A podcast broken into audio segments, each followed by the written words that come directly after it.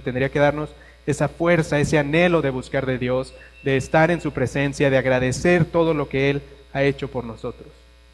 Bueno, no necesitamos tener ninguna visión ni ningún viaje de ningún tipo, porque es lo que precisamente estamos viendo en la palabra de Dios. Vimos cuál era nuestra situación, cuál era y sabemos cuál es la condenación para los que está, estábamos en esa situación. Vemos lo que Cristo hace por nosotros y conocemos también sus promesas.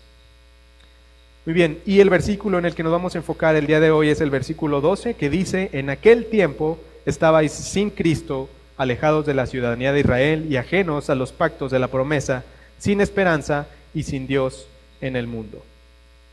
Estamos revisando y acabábamos de ver esa eh, triste condición que teníamos antes eh, de conocer a Jesús y algo que nos debe impactar también es que esa es la situación que tienen las personas que aún no conocen a Cristo Jesús. Tenemos que continuamente estar dando gracias porque eh, pudimos eh, cambiar nuestra situación, pero debemos seguir trabajando para aquellos, para alcanzar a aquellos que aún no conocen eh, en Cristo. Se está refiriendo aquí a los gentiles en Éfeso, ya vimos la semana pasada la diferencia entre la circuncisión y la incircuncisión, pero empieza este versículo diciendo en aquel tiempo, y en el versículo 11 también podemos leer, acordaos de que en otro tiempo. En algunos manuscritos originales en griego esta palabra tiempo no aparece tal cual. Entonces eh, se podría entender nada más como antes, no necesariamente en otro tiempo o no se está refiriendo a una época o a una fecha, simplemente dice antes. Y es algo que a mí me maravilla mucho porque aún hoy día estas palabras tienen un sentido tan literal en nuestras vidas Sabemos que se estaba refiriendo a las dispensaciones anteriores, pero de manera muy directa podemos identificar y darnos cuenta de que este se está refiriendo también al tiempo antes que nosotros viniéramos a los pies de Cristo. Pablo está diciendo antes, ustedes los gentiles, y, noten cómo eh, hemos estado aprendiendo que hay un antes y un después, un antes de Cristo y un después de Cristo, no como el que aparece en nuestros libros de texto o en las fechas, sino antes de conocer a Cristo o antes de Cristo estuviera en nuestras vidas y después de, de esto. Y bueno, las palabras de tiempo, hay dos palabras para tiempo, una es cronos, que se refiere precisamente a un momento, y la otra palabra es kairos, que es la que se está utilizando aquí, que simplemente es una, forma eh, de decir otro tiempo relativo, otro periodo, otra etapa, una época en la que no conocíamos la gracia de Dios. Y lo que estamos revisando es que Pablo nos está invitando a recordar. Es lo que dice el inicio del versículo 11. Por tanto, acordaos. Tenemos que estar recordando, y es algo saludable para nosotros, recordar la condición que teníamos antes de conocer a nuestro Señor. Pero atención, solo recordar, porque muchos dicen recordar es volver a vivir, por eso voy y hago lo que hacía antes. No, no, no, no. Únicamente recordar. Y bueno, en el estudio de la semana estudiábamos cinco cosas que aparecen aquí, pero ¿qué creen? Hay más. vamos a revisar hoy seis cosas eh, que podemos ver aquí que era nuestra condición y voy a enfocarme un poco más a la, a la parte final. La primera es que estábamos sin Cristo, la segunda es que estábamos alejados de la ciudadanía de Israel, la tercera es ajenos a los pactos de la promesa, la cuarta es sin esperanza, la quinta es sin Dios y la sexta, es en el mundo. Y hablando de esta primera, eh, primera parte que, vamos a platicar hoy, dice, en aquel tiempo estabais sin Cristo.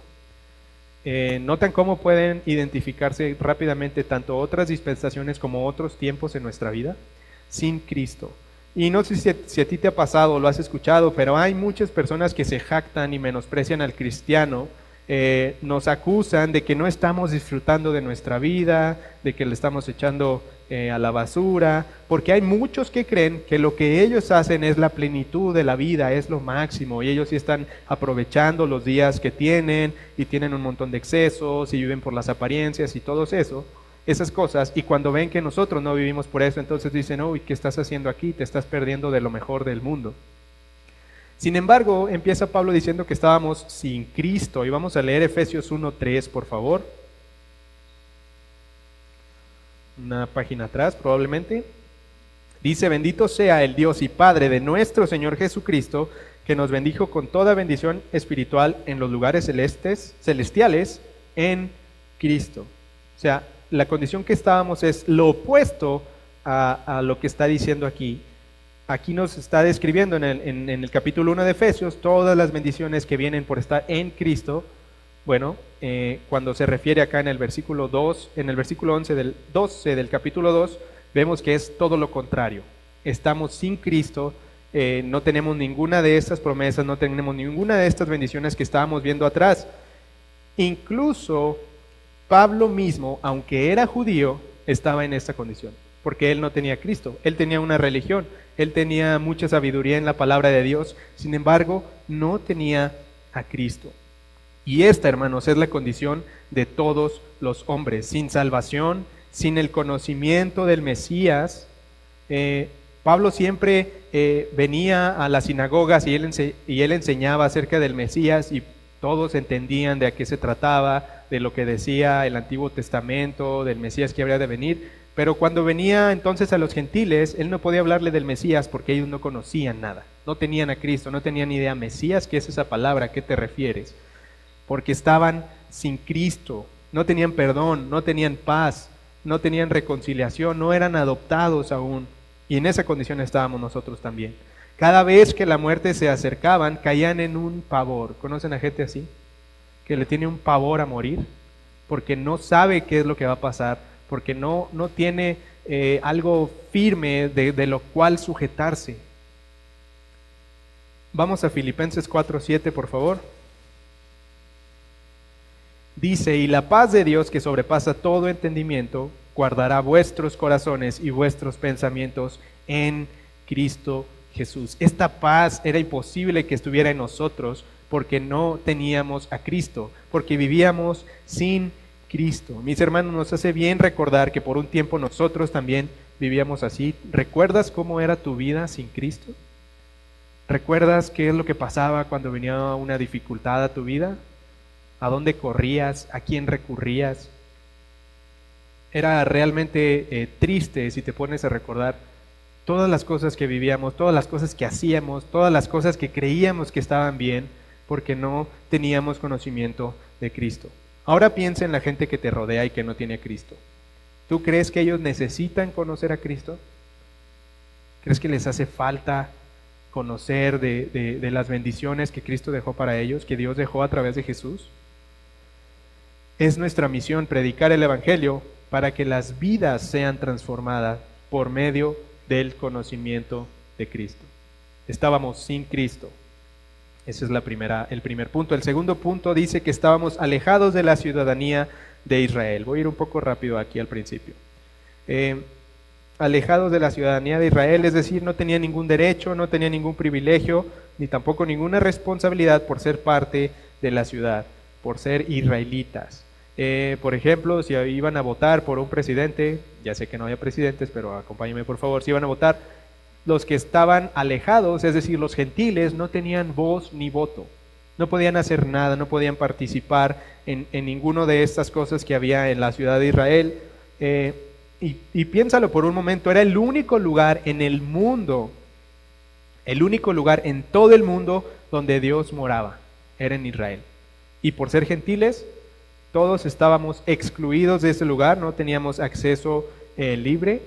Eh, y formar parte de esta ciudadanía, formar parte de esta ciudad donde estaba el templo, donde estaba el Dios eh, altísimo, creador del universo, era un gran privilegio. y dice que estábamos alejados, es decir, que había una distancia grande entre nosotros y ser ciudadanos de Israel. No era algo como que, ah, bueno, nada más tengo que buscar, brincar este pequeño eh, puente y entonces estoy de allá, sino que estábamos realmente alejados. Y mira cómo dice Efesios 4, Efesios 4, versículo 18.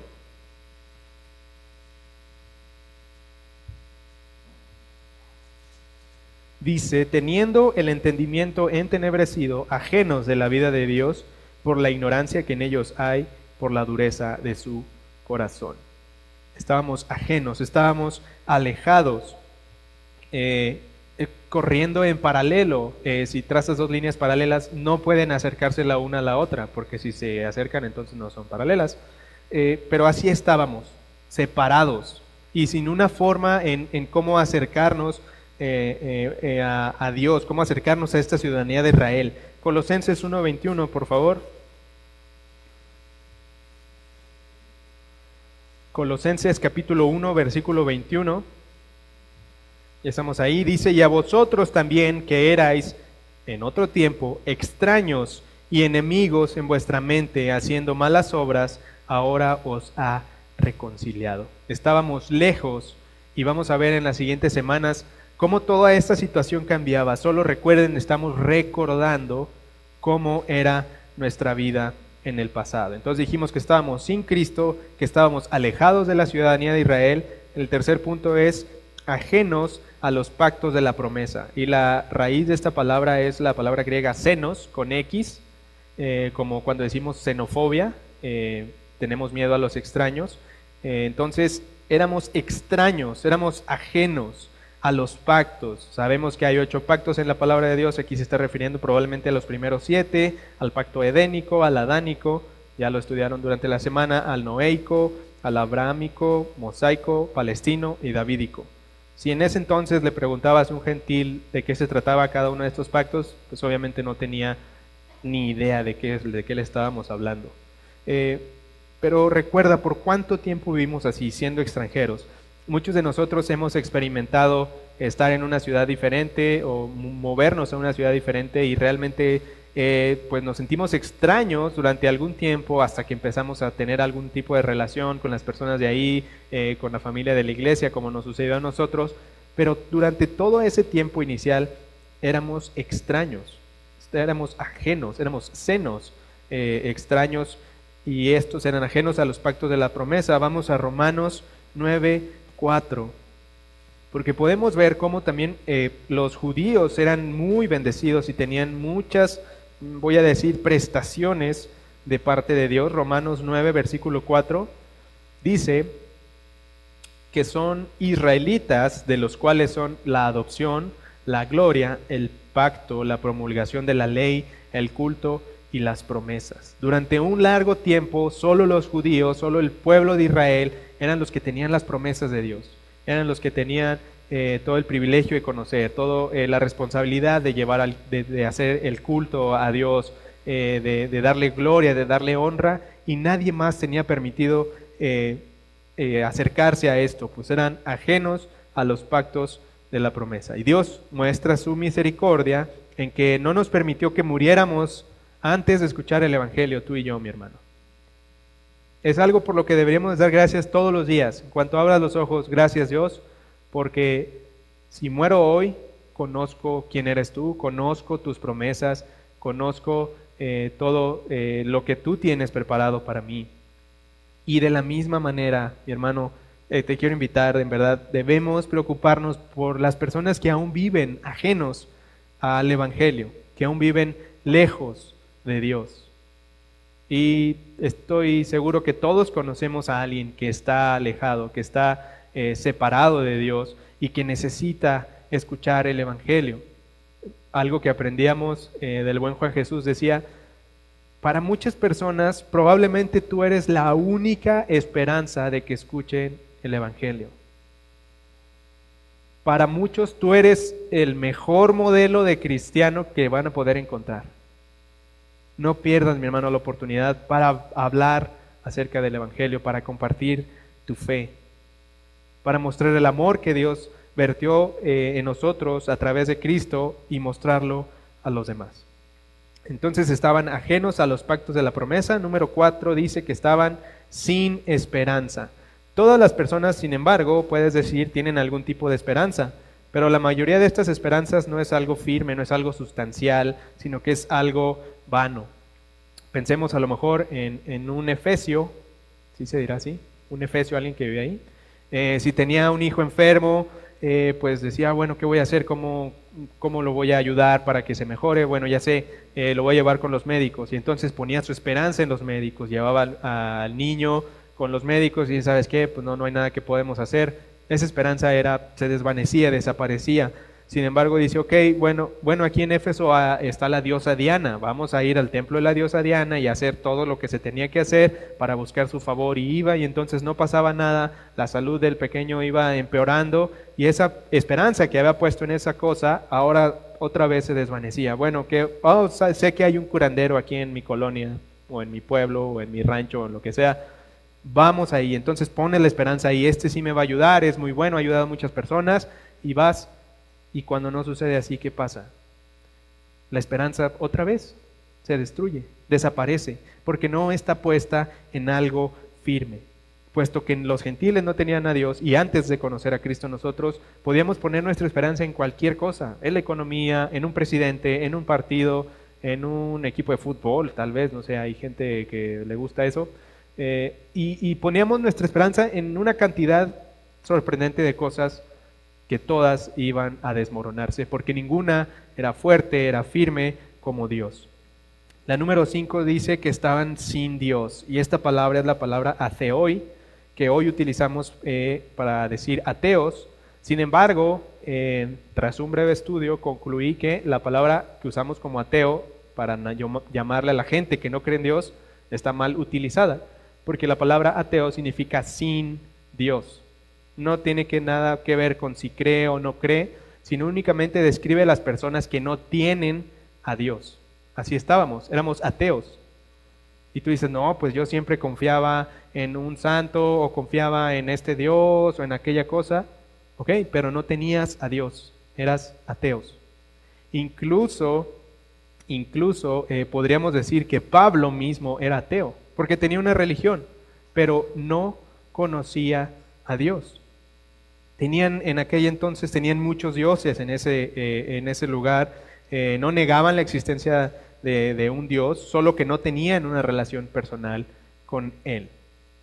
Aprendieron una cosa nueva. Ateos no significa que no crea, que alguien no crea en Dios, sino que no tiene a Dios. Entonces vivimos en un mundo de ateos, podemos decir, porque muchas personas no tienen a Dios en su vida. Y debemos preocuparnos por ellos, por los ateos, por los que dicen creer en Dios, pero que en verdad no lo conocen, que no tienen una relación.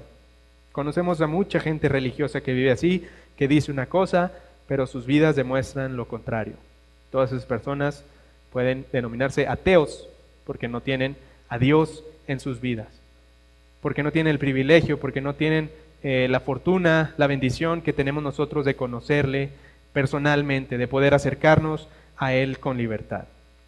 Y vamos entonces a la última parte, cuando dice Pablo que estábamos en el mundo. Y es, esto es bastante interesante. Esta palabra mundo, la raíz de esta palabra no es la normal como geo para describir al planeta, sino que esta palabra mundo es, la raíz es la palabra cosmos.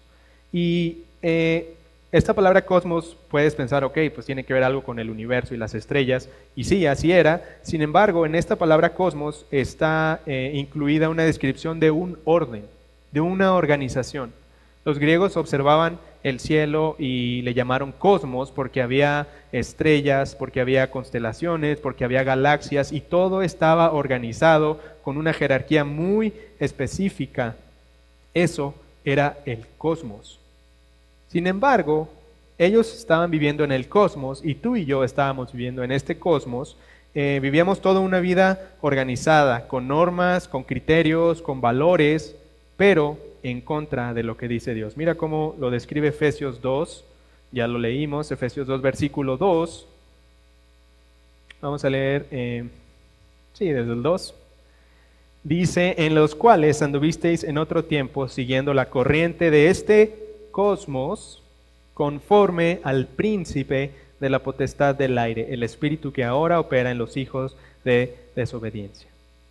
El príncipe de la potestad del aire es quien gobierna, quien dirige, quien coordina todo lo que sucede en este cosmos, en este mundo organizado, en este sistema mundial con el cual Satanás ha organizado al mundo de la humanidad incrédula de acuerdo a sus principios cósmicos eh, de fuerza, de codicia, de egoísmo, de ambición y de placer. La política, es, es, un cosmos, porque es, es, un orden, una organización, las Naciones Unidas, todo esto estas tendencias que estamos viendo, todas estas, estas nuevas ideologías que están saliendo, agendas globales, feminismo, ideología de género, todas estas cosas es el cosmos.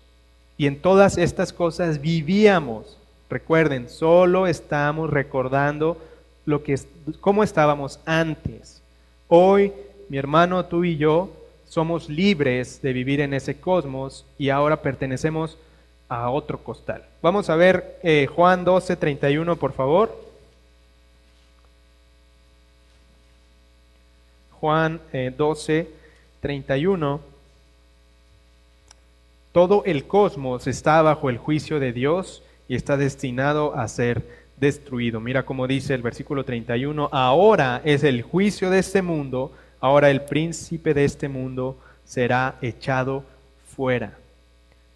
Este cosmos va a llegar a un juicio y va a tener que dar cuentas por él. Pero eh, adelantándome un poquito a la, conclusión, dice Jesús que su reino no es de este mundo. Juan 18:36, lo podemos leer o lo van a ver en pantalla porque eh, este no es. 18:36 respondió Jesús, mi reino no es de este mundo.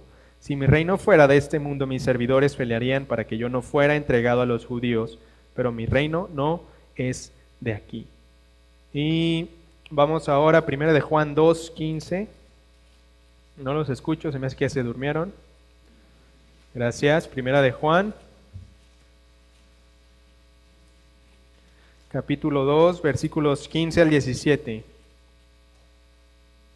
Dice, no améis al mundo, al cosmos, ni las cosas que están en el mundo. Si alguno ama al mundo, el amor del Padre no está en él. Al estar en el mundo, no poseíamos el amor del Padre para con nosotros. Entonces, mis hermanos, los que, lo que estamos viendo hoy que sucede en este mundo eh, no debe alarmarnos. Eh, todas las ambiciones políticas y comerciales, fuerzas armadas, todo esto está dominado y sabemos por principios satánicos, por eh, la agenda del maligno. Y en esa situación vivíamos. Y en esa situación, voy a hacer hincapié, vive la mayoría de las personas alrededor de nosotros. Preocupados, sin paz. ¿Por qué va a pasar? ¿Por qué, qué, qué va a pasar mañana. No sabemos qué va a pasar mañana, sin embargo, nosotros podemos confiar en, las palabras de Jesús, en, que diga, mira, que dice tú no te preocupes porque yo vencí al mundo. Vas a tener aflicción, pero confía en mí, no en lo que tú puedes hacer o en lo que tu gobierno puede hacer, sino en lo que yo he hecho, porque yo ya vencí al mundo. Mira Filipenses 3, 17 al 19. Filipenses 3:17. Dice, hermanos, sed imitadores de mí y mirad a los que así se conducen según el ejemplo que tenéis en nosotros. 17 ah, al 20, sí, 18, porque por ahí andan muchos, de los cuales os dije muchas veces, y aún ahora lo digo llorando, que son enemigos de la cruz de Cristo, el fin de los cuales será perdición cuyo Dios es el vientre y cuya gloria es su vergüenza, que solo piensan en lo terrenal. Y es increíble si puedes recordar cómo eso dominaba nuestras vidas. ¿Cuánto tengo? ¿Para qué me alcanza? ¿Qué me puedo comprar? Este nuevo trabajo me va a pagar más. Ah, ahora qué voy a poder hacer? ¿Cuáles son mis capacidades de gasto? Solo estábamos pensando en el vientre, en el placer, en en, todas estas cosas que eh, les voy a comentar un poco, eh, estos ismos, eh, hay un libro que se llama Ética Cristiana, cómo navegar en tiempos turbulentos, se los recomiendo, si a alguien le interesa lo podemos encargar aquí en la librería, es del pastor Miguel Núñez, y él habla, habla de, pues estos tiempos turbulentos y las cosas que estamos pasando aquí. Y algo que me, que me llamó la atención en su libro, habla de, de diferentes ismos. Eh, por ejemplo, cuando hablas del humanismo, dices, cuando te refieres a una persona, es que esta persona es muy humana, pues es algo eh, positivo. Pero cuando dices sigue el humanismo, cuando se convierte en un ismo, entonces es toda una filosofía, es toda una, una serie de normas y de formas de pensamiento que distorsionan todas las cosas. Cuando dices, ah, bueno, no, es que yo tengo una cafetera que es programable, es algo práctico. La dejas conectada, le picas ahí a qué horas quieres que eh, se encienda y despiertas y ya tienes el café para terminar de despertar. Es algo práctico. Pero cuando en vez de hablar algo práctico hablamos del practicismo, entonces nuevamente entramos en todo un mundo eh, distorsionado. Y algo de los que les voy a platicar de esos sismos son cuatro. El primero es el secularismo. Y em, eh, en el libro comenta que anteriormente, y no tan anteriormente, tal vez eh, unos 40 o 50 años, todos los teístas, todas las personas que no eran ateos, se llamaban teístas, que sí conocían a Dios, creían en un ser superior y una serie de estatutos que regía todas las cosas. Y no sé si tú te acuerdas de tus papás o de tus tíos o de tus abuelitos, pero todos tenían una, vamos a decirlo así, una brújula moral de lo que estaba bien y de lo que estaba mal, de lo que se podía hacer y de lo que no se podía hacer. Sin embargo, de ahí para acá, menos de 50 años, Dios salió del centro de la sociedad, porque los secularistas, o los que siguen el secularismo, dice que ya no es muy importante. Y se fue introduciendo así como, eh, bueno, pues eso era lo que decían los viejos, pero ya no es tan importante y ya no es tan importante, hasta que llegó el punto en que el negar la existencia de Dios se volvió algo tan fuerte, algo que dominó eh, tantas esferas, que entonces Dios salió, Dios se quitó de en medio y entonces se desapareció ese marco de referencia. Ya no hay límites, puesto que las personas han decidido no creer en Dios, han decidido hacerlo a un lado, entonces dicen, pues si ahora Dios no está en el centro, ¿quién voy a poner en el centro? Me voy a poner yo el hombre.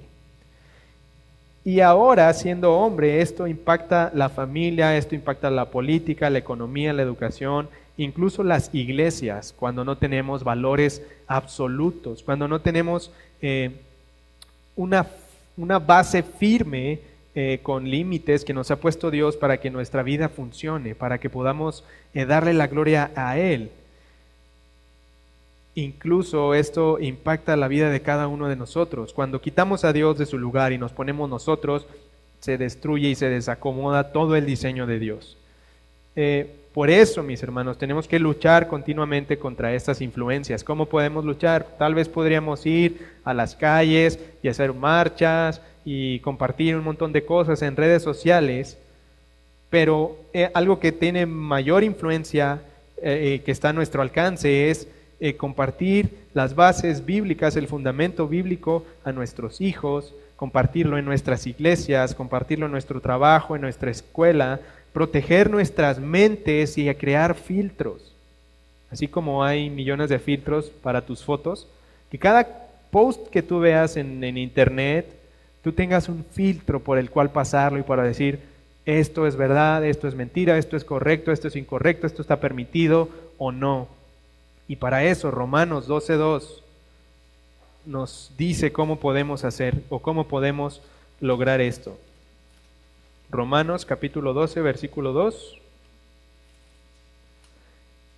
Ya lo conocen, dice, no os conforméis este siglo, sino transformaos por medio de la renovación de vuestro entendimiento, para que comprobéis cuál sea la buena voluntad de Dios, agradable y perfecta. Tenemos que renovar nuestro entendimiento todos los días. Tenemos que vaciarla de las cosas vanas que hay en el mundo y llenarlas de la palabra de Dios. Mis hermanos, por eso tenemos tantos estudios en la, en la semana, porque estamos preocupados y ocupados en que continuamente tu forma de pensar esté siendo renovada. Porque si comparáramos el tiempo que pasas en un estudio en la iglesia o leyendo tu Biblia con el tiempo que pasas viendo el celular, ¿Cómo se vería esa balanza? ¿Mucho tiempo de lectura de la Biblia y poquito celular?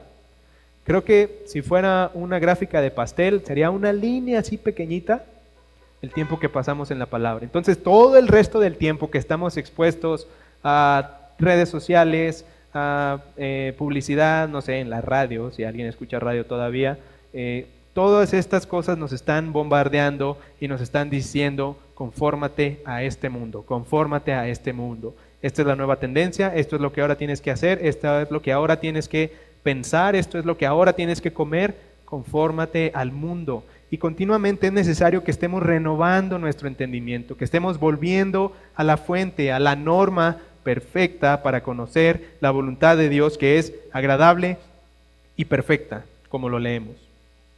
Eh, el siguiente punto que les quiero compartir es ah, el hedonismo. El hedonismo dice que el placer es el fundamento y el fin de la vida. De eso se trata, así es como inició y así es como tiene que acabar. Eh, los hedonistas solo buscan lo que produce placer y no quieren tener nada que ver con lo que provoca dolor o incluso algún tipo de eh, desconfort o eh, incomodidad. Y quiero que leas lo que dice Salmos 119, 71 y 72. Aquí en la pantalla van a ver la versión NTV. ¿Ya lo están viendo? Lo voy a leer de ahí. Dice, el sufrimiento me hizo bien porque me enseñó a prestar atención a tus decretos.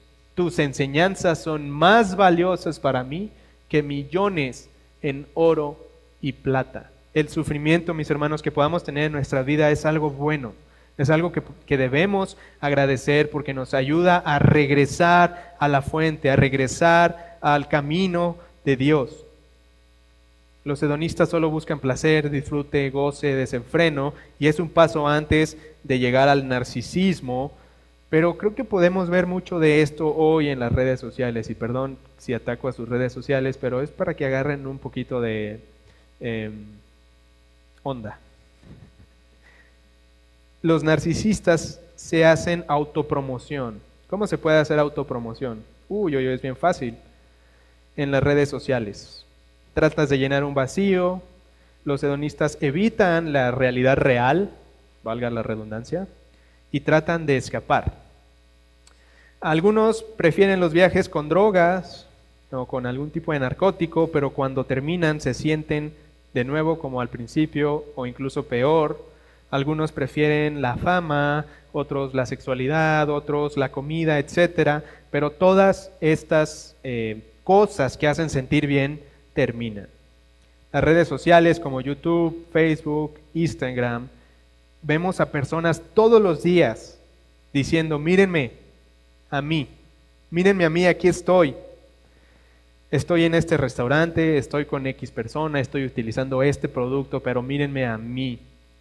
Los hedonistas han desaparecido a Dios del mapa y se han puesto ellos en el centro. Todas estas cosas alimentan nuestro ego, nuestro sentido de la importancia de cuánto yo valgo.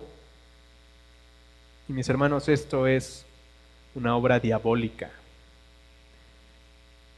funciona tan perfectamente que muchas veces nos creemos las cosas que vemos ahí. Que si tú subes una foto y te dan no sé cuántos likes son muchos, ¿50? ¿200 likes? Bueno, depende si, algunos son famosos o menos, como yo, mil vamos a decir. Eh, te lo crees y dices, wow, le gustó, y pues está en la palabra, le gustó a mil personas. Lo que dije le gustó a mil personas o a 50 en el caso de algunos. Bueno, todo esto nos está alimentando continuamente y el, el problema de esto, mis hermanos, es que nos lo creemos porque nos hace sentir bien, porque encontramos nuestro gozo en ese tipo de cosas. No les voy a pedir que desinstalen todas sus apps de redes sociales, solo que la próxima vez que la utilicen, piensen en esto. No se conformen a este siglo, sino transformen mediante la, transfórmense mediante la renovación de vuestro entendimiento. Esa era la parte del hedonismo. Muchos huyen de cualquier tipo de sacrificio, cualquier tipo de dolor. Y saben que, lo tenía para el final, pero lo peor de todo esto es que estas cosas están dentro de la iglesia. Tú dices, voy a la iglesia, es un lugar seguro, hay un predicador, todos tienen sus Biblias muy bonito. Todos estos ismos están eh, disfrazados en muchas iglesias. Por ejemplo, el materialismo dice que las cosas materiales son importantes porque eso nos da el valor. Nosotros valemos dependiendo de cuántas cosas tenemos. Pero para todas estas personas su corazón no se siente valorado. En vez de regresar a Dios, que nos da el valor, el hombre busca su propio camino. El dinero me da fama, me da reconocimiento, me da poder, me da una buena casa, me da un buen coche, me da un nuevo iPhone, me da lo que sea. El problema es que eh, Dios puede bendecirnos con todas estas cosas. Y no está mal si tienes una buena casa, un buen coche o el nuevo iPhone con 40 cámaras, no pasa nada. Disfrútalo, es gracias a Dios. Sin embargo, el problema es cuando nuestro valor, cuando nuestro gozo, cuando nuestro estado de ánimo depende de si tenemos o no todas estas cosas. Cuando nuestra seguridad, cuando nuestra identidad, nuestro valor está en las cosas materiales. Hay dos cosas que mueven al mundo, dice este libro una, una es el dinero y otro es el temor. Pero muchas veces es el temor a no tener dinero, entonces al final es el dinero. Y es algo muy dañino.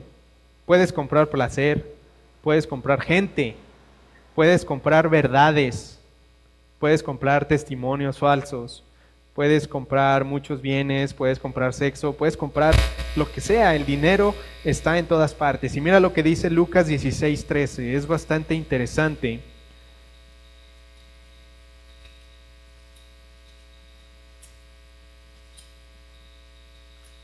Lucas 16, 13 dice, ningún siervo puede servir a dos señores, porque o aborrecerá al uno y amará al otro, o estimará al uno y menospreciará al otro. No podéis servir a Dios y a las riquezas. Y aquí me llama la atención cómo Jesús está comparando las riquezas con Dios.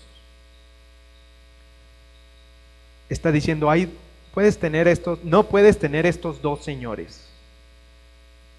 A veces pensamos que el dinero es omnipresente porque está en todas partes y a veces aunque no lo tengas contigo, puedes pagar de otra forma, puedes hacer transferencias y está en todas partes. Lo peligroso es cuando tomas el materialismo y le das un color cristiano, le das unas pinceladas de cristianismo y se convierte en un falso evangelio de la prosperidad.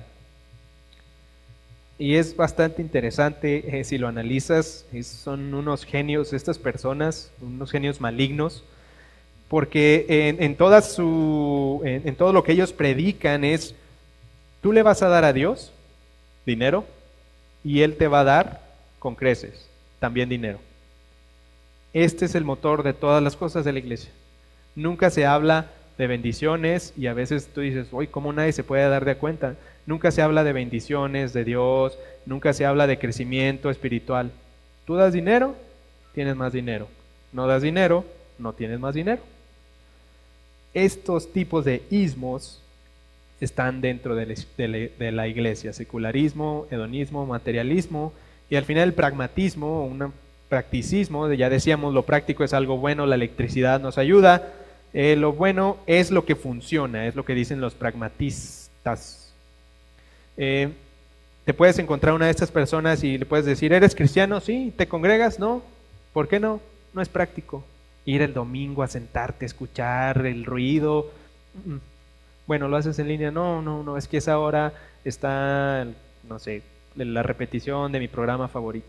No es práctico. Y esas personas abandonan iglesias porque quieren que todo sea más fácil, que no tenga ningún costo, no quieren hacer ningún sacrificio, no quieren saludar a ningún hermano, no quieren ir a visitar a ningún enfermo. No es práctico. Esto no me funciona, ya me voy. No me gustó esta iglesia, no me, busco, me gusta cómo hacen esto, ah, pudieran hacerlo de esta otra forma. No, yo mejor me voy, aquí pierden mucho tiempo, no son eficientes. Y el, día de hoy las iglesias, mis hermanos, están adaptándose a este tipo de personas porque prefieren tener muchos congregantes. Dicen, ah, no te gusta esto, entonces lo hacemos así. Ah, no te gusta así, entonces lo hacemos así. Ah, no quieres que te, que te hable de la verdad de Dios, no te preocupes, mira, vamos a hacer esta otra cosa. Las iglesias están perdiendo la batalla contra todo este mundo, contra todo el cosmos. Y mi hermano, tú y yo tenemos la responsabilidad de salir y de alzar la voz en casa, en el trabajo, en cualquier lugar, para eh, permanecer en la verdad de Dios. Eh, para concluir, para cerrar como los cirujanos, vamos a recordar nuestra condición anterior y vamos a dar gracias a Dios por su inmenso amor con que nos amó Vamos a preocuparnos por los que están a nuestro alrededor y que aún viven en esta condición que se describe en el versículo 12, versículo 12 de Efesios 2. Esa, mi hermano, no es nuestra condición como cristianos hoy.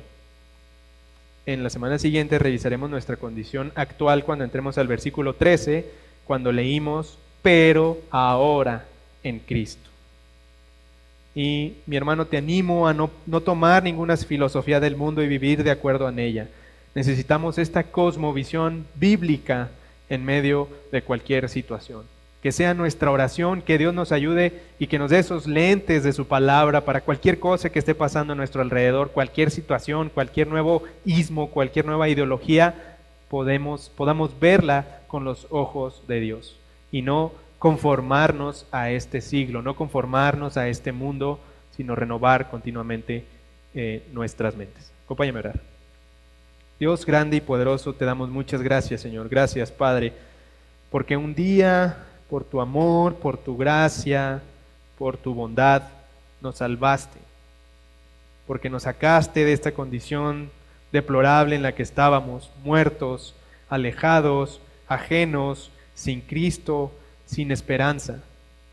Gracias Dios porque Tú nos diste todas las cosas que necesitábamos, porque nos diste y resolviste nuestro mayor problema, el de la condenación eterna.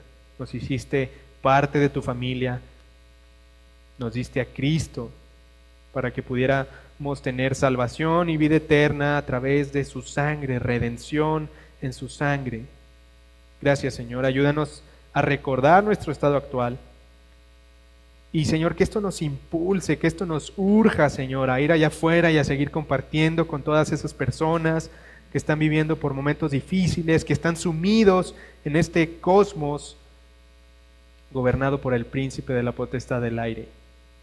Danos de nuevo, Señor, danos el valor para compartir tu palabra, para alcanzar a aquellos que han de ser salvos, Dios.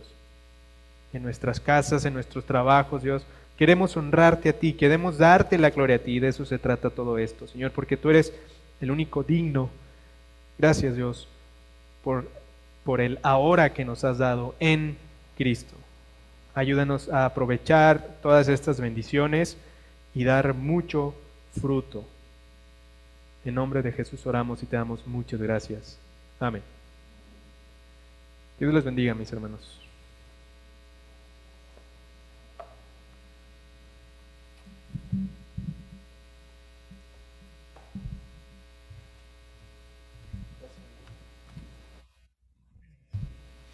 Bien, pues muchas gracias. Eh,